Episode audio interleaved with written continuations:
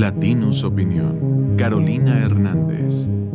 Falta casi un año para las elecciones del 2024 y ya hay quienes hablan de que podría haber condiciones para anularlas, como si más revoltijo nos hiciera falta, como de que no.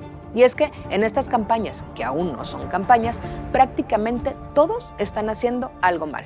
En el Frente Amplio, el PRD pidió transparencia en el proceso de selección de los precandidatos porque dice que como que no le salen las cuentas. En Morena, Marcelo ya puso sobre la mesa que entre las encuestadoras que elegirán a los precandidatos hay algunas que favorecen mucho a Claudia, que nomás les está avisando que se pongan truchas porque él no se va a quedar callado. A Xochitl ya le sacaron, por supuesto, videos en donde la acusan de corrupta y de haber recibido contratos muy sospechosos en los sexenios de Fox, de Calderón y claro que sí, en los de Peña Nieto.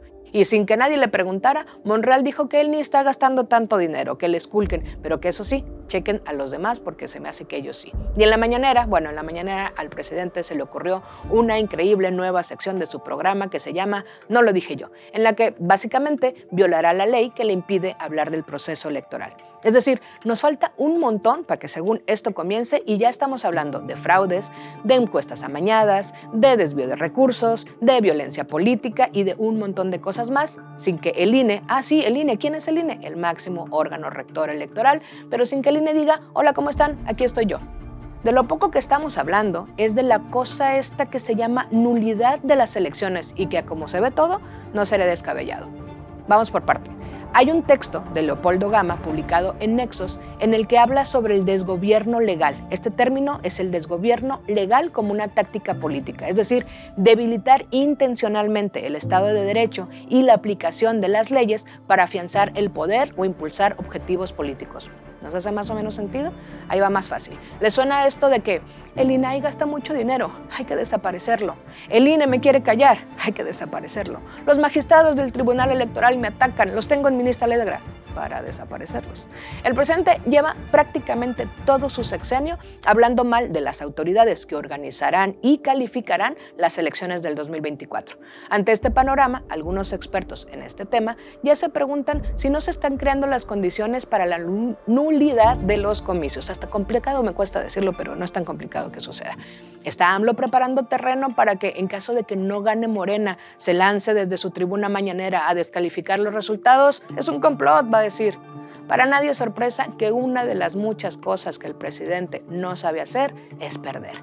Él no perdió en 1988 cuando quiso ser gobernador de Tabasco y los datos oficiales marcaron que le daban el gane al otro candidato por un 73% de la votación total emitida. Fue un complot.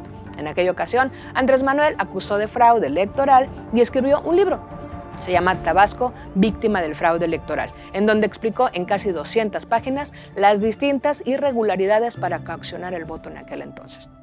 Andrés Manuel tampoco perdió en 1994 cuando volvió a contender por la gubernatura de su estado y los datos oficiales le dieron el triunfo a su contrincante con el 50% de la votación total. un complot. Esa vez AMLO también acusó de fraude y volvió a publicar un libro. Esta vez se llamó Entre la historia y la esperanza, corrupción y lucha democrática en Tabasco. Por supuesto, AMLO tampoco perdió en el 2006 cuando acusó de fraude y se plantó en la Avenida Reforma durante 48 días y sus 48 noches y se declaró gobierno legítimo. Y obviamente menos perdió en el 2012 cuando tras los resultados alegó, ajá, fraude y publicó, ajá, otro libro titulado No decir adiós a la esperanza. Fue un complot. Andrés Manuel no pierde. Si se distrae un poco, quizás empata. Y aunque su popularidad sigue siendo una de las más altas de todos los presidentes habidos y por haber de este país y de todos los países del mundo, sus corcholatas no tienen la misma suerte ni el carisma mesiánico que él. Eso se sabe. De acuerdo con Ernesto Núñez, de pie de página, en solo un mes el presidente ha sumado cinco sanciones de la Comisión de Quejas y Denuncias del INE, todas estas sanciones por sus dichos en las conferencias mañaneras. Se sabe y se ha señalado que estas conferencias son un acto financiado con recursos públicos y distribuido en las plataformas oficiales, por lo que el INE le insiste que no está chido que las use para hablar mal de sus adversarios y hablar bien de sus corcholatas. Pero en respuesta, Andrés Manuel alimenta esta narrativa de que las instituciones no están del lado de la transformación, sino al servicio de la élite corrupta. Todas las mañanas el mandatario recurre a su mismo discurso de siempre. Es un complot.